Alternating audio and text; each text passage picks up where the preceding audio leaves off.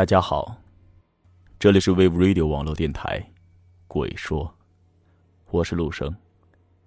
下面的故事叫做《致命的谎言》。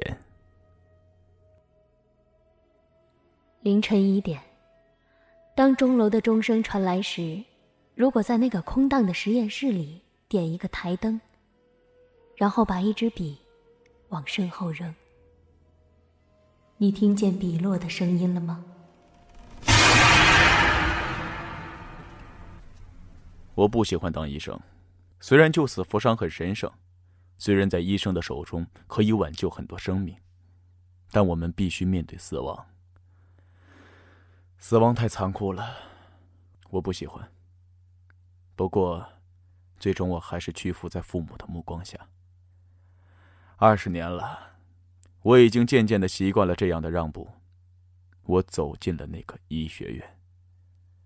我在半年前迅速习惯了死亡，它已经在我的眼中变得麻木。老师让我们不厌其烦的研究每一个器官，那些曾经有着生命停留的物质，在我们的眼中，已经变得和一本书、一支笔一样寻常。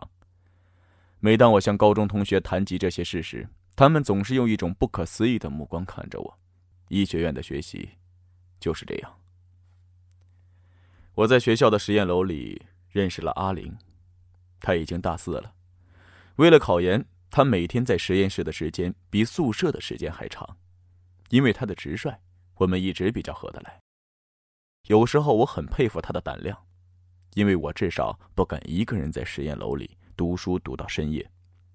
她从不相信任何灵鬼妖怪的传说。对那些爱尖叫的女生，他总是不屑一顾。就他的话来说，医学院的学生不该怕鬼的。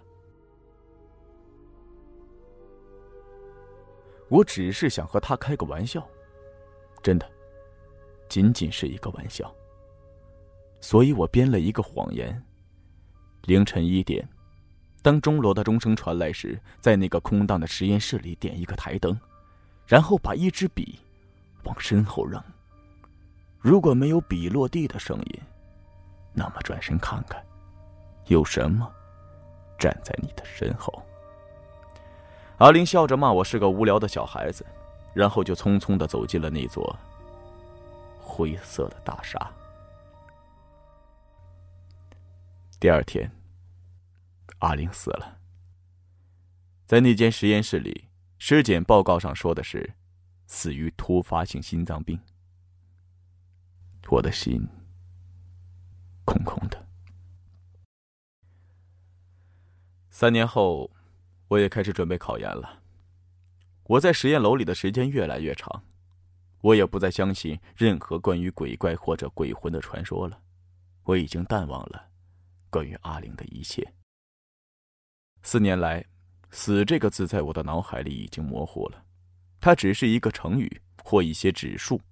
脑死亡超过六秒，将成为永不可逆的死亡。也许夜已经深了吧。几点对我来说已经不重要了。太多的资料和东西横堆在我的脑海里。风吹的实验室的窗户吱吱的响，可这一切都不在我的注意范围内。远处的钟楼传来了一声低沉的钟声。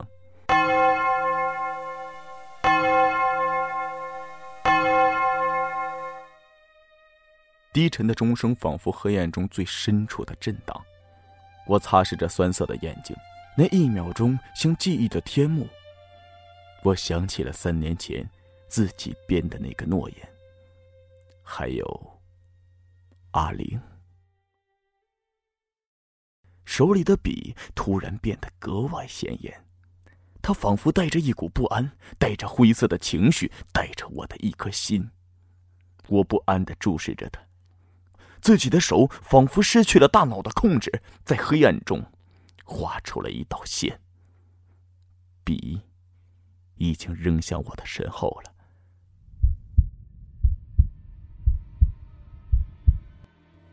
夜依然是静静的，骨头的深处已经有一股凉意在翻滚。